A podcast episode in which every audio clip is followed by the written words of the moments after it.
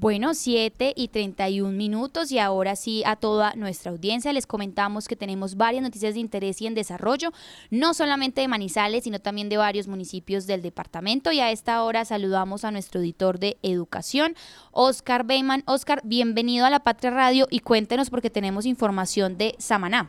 Sofía, muy buenos días para usted, para Kevin y para todas las personas que nos siguen a esta hora a través de las diferentes plataformas. Y mire que estos días se han publicado varios escalafones, lo que llamamos ranking de temperaturas. Mire que se volvió Jerusalén famoso con ser el de mayor temperatura este municipio de Cundinamarca, 40 grados en promedio. Y el mismo Instituto de Hidrología, Meteorología y Estudios Ambientales, o sea, el IDEAN, sacó otro en el que es como algo curioso en el sentido de, en promedio, cuántos grados ha subido un, pueblo.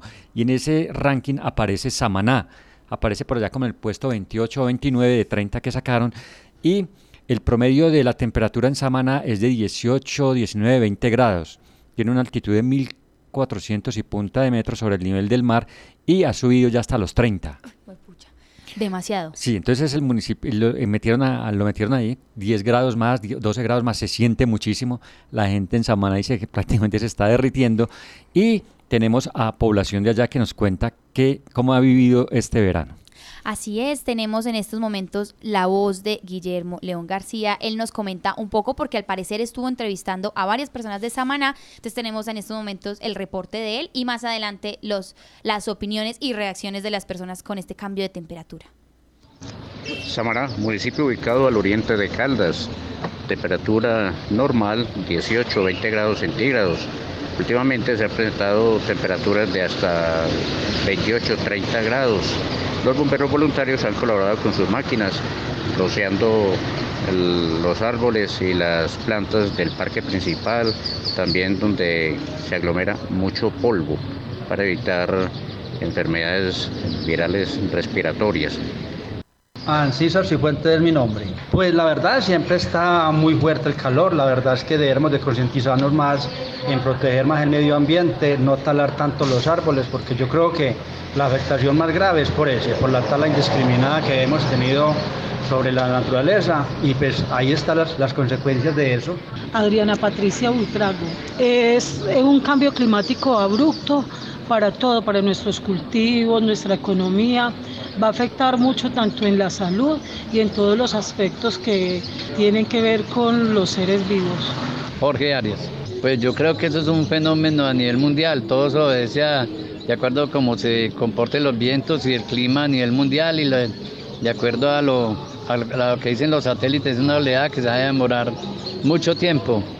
Pero en Samaná contamos con un microclima, un microclima que nos ha favorecido y a pesar de que ha habido una oleada de calor, también han caído algunas lluvias, o sea que yo creo que aquí eso nos favorece, o sea que no hay mucho por qué preocuparnos porque aquí siempre se ha demostrado que cuando el país está en semejante calor, aquí no llueve de vez en cuando.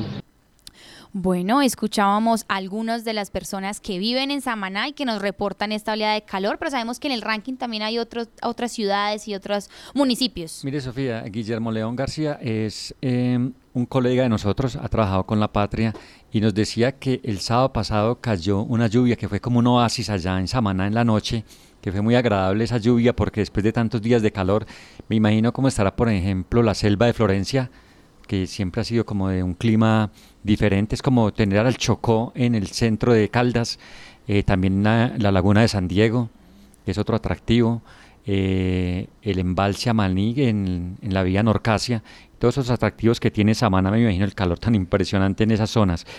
Bueno, sí, en ese ranking también aparece Santa Marta, aparecen Santa Marta, Urumita, Ábrego, Lebrija, Guadalupe, Capitanejo, Gambita, como para mencionar algunos de esos 30 que se les ha subido la temperatura en promedio. Eso no es la temperatura más alta, sino en promedio de los últimos años. Así es, tenemos este reporte y recuerden a las personas y nuestros oyentes que están en los municipios de Caldas que estamos muy pendientes también a sus reacciones de cómo han ido viviendo estas altas temperaturas y sobre todo pues también en Samaná que ya reporta este cambio. Nosotros también estuvimos conversando con algunos veterinarios, médicos o zootecnistas. Ellos trabajan en el local Doctor Mascotas y esta vez queríamos traerles a ustedes unas recomendaciones distintas porque ya les habíamos hablado de las recomendaciones para el hogar con el tema del calor, las recomendaciones corporales de nosotros también en temas de cuando salgamos a la calle, cómo no exponernos, por supuesto también cómo evitar incendios forestales, que también es mucha incidencia humana la que los genera, pero hoy traemos unas recomendaciones distintas, sobre todo para las personas de los municipios, para los cuidados del ganado y los caballos, que también entendemos que las labores del campo en el departamento pues involucran a muchos animales, involucran también altas temperaturas en el campo y hay recomendaciones de Andrés Felipe Gómez Ríos, él es veterinario nuevamente, propietario Doctor Mascotas, para todas las personas de la ruralidad en el departamento de Caldas y la ruralidad, ruralidad en Manizales. Bueno, eh, particularmente con los equinos, inicialmente pues ellos eh, también son considerados eh, animales de compañía, ¿cierto? Digamos que su función principal es el trabajo, las cabalgatas, etcétera, etcétera. Entonces las consideraciones principales en estos casos es antes de, tener una cabalgata hacer una preparación física. Cuando se va a dar eh, dicho evento pues es importante hidratarlos para que puedan desempeñar bien su, su función dentro de, dentro de su cabalgata como tal o de su trabajo que vayan a desempeñar. También es importante Obviamente su alimentación, debemos tener disponibilidad de alimento, disponibilidad de sal mineralizada, disponibilidad tiempo completo de agua pues es su principal fuente. Esto aplica tanto en los equinos como en los bovinos. Con, con el ganado también ahí, ahí ya entra otro componente adicional. Tenemos que tener muy buena comida, ¿cierto? Ellos recordemos que se alimentan de forraje, de pasturas principalmente. Entonces, digamos que la preparación de los ganaderos debe ser eh, meses atrás. Ellos deben prepararse muy bien para estas oleadas de, de calor. Bueno, así es, escuchamos a Andrés Felipe Gómez, veterinario, pero a esta hora en La Patria Radio también contamos con Johnny Alejandro Franco. Él también es veterinario de Doctor Mascotas, pero en este caso nos trae recomendaciones muy prudentes e importantes para el cuidado de las mascotas, en específico los perros y los gatos, en estos momentos de altas temperaturas en donde tenemos que estar muy pendientes de los cambios en los animales y evitar que les dé también un choque de calor a las mascotas. Las recomendaciones serían en casa tener agua fresca, ¿sí? tenerles un lugar donde ellos puedan permanecer, un lugar, lo posible el lugar más fresco de la casa. ¿sí? Esto para, tanto para perros y para gatos. Eh, si digamos está haciendo mucho calor, sería muy bueno más que todo al perro eh, humedecerlo un poco, ¿sí? para que se refresque y después pues secarlo con una toallita para que no. Bueno, lo ideal sería sacarlo en horas de la mañana, que es donde está un poco más fresco, darle unas caminatas cortas, no tan largas como estamos acostumbrados, y en horas finalizando la tarde. Esta temporada no es ideal vestir el perrito. La mascota no tiene forma de sudar como, como el ser humano o de eliminar ese calor. La única forma es por el jadeo o por la respiración. Y si tenemos un buzo, que normalmente es un busito, normalmente son lanas las que le coloca, entonces es más complicado para ellos. Bueno, en casos de golpe de calor, entonces lo que se presenta es que la mascota no se quiere mover, ¿sí? quiere estar echadita en un solo sitio. Cuando se levanta se pueden presentar, digamos, los tambaleos o mareadito, eh, un exceso en la respiración, el jadeo es más, más fuerte la frecuencia cardíaca aumenta demasiado y presenta mucha salivación. Bueno, así es, escuchamos estas recomendaciones, pero también tenemos más información en municipios de Caldas, Oscar. Mire, eh, además de las mascotas también hay que cuidar las plantas. Por ejemplo, es, el fin de semana se unieron en Pocaldas y el Cuerpo de Bomberos de Viterbo para regar el, el, parque, porque ya se empiezan a secar las plantas, empiezan a caer las hojas y están pidiendo también eh, agua a gritos y me imagino que los jardines de las casas y eso, no por eso ve muchas señoras regando eh, las plantas por estos días porque es que el calor es muy intenso. Entonces también a cuidar las plantas. Así es, Oscar, y cuéntenos entonces ahora sí porque tenemos noticias de pronto de otros municipios o hoy vamos a hablar de más cosas. Claro que sí, mire, vamos a hacer un recorrido por varios municipios del departamento y vamos a arrancar por el corazón dulce de Caldas que es Supía Eh, usted sabe, Juanita, que las vías en Caldas eh, y en todos los departamentos son muy importantes que estén en buen estado. Y en Caldas están a cargo del Invías, las vías nacionales, eh, a cargo de, del Invías y también de unas concesiones. Están las vías intermunicipales a cargo del departamento, las que llamamos vías secundarias.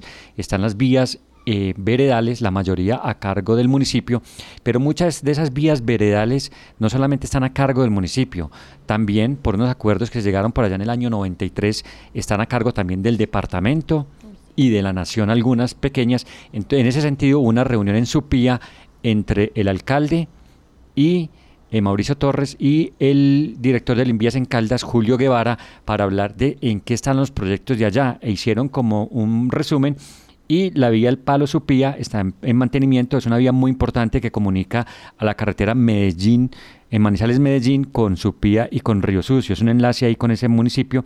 También está presente, presente eh, pendientes unas placahuellas veredales para la, en la llamada del programa Vía de la Paz el puente de la salida a la vía Murillo La Loma, el puente de la vereda La Quinta y el puente peatonal de la calle 28 y también quedaron en unos acuerdos de un mejoramiento para la malla vial al ingreso a Supía por el sector del Parque de la Y.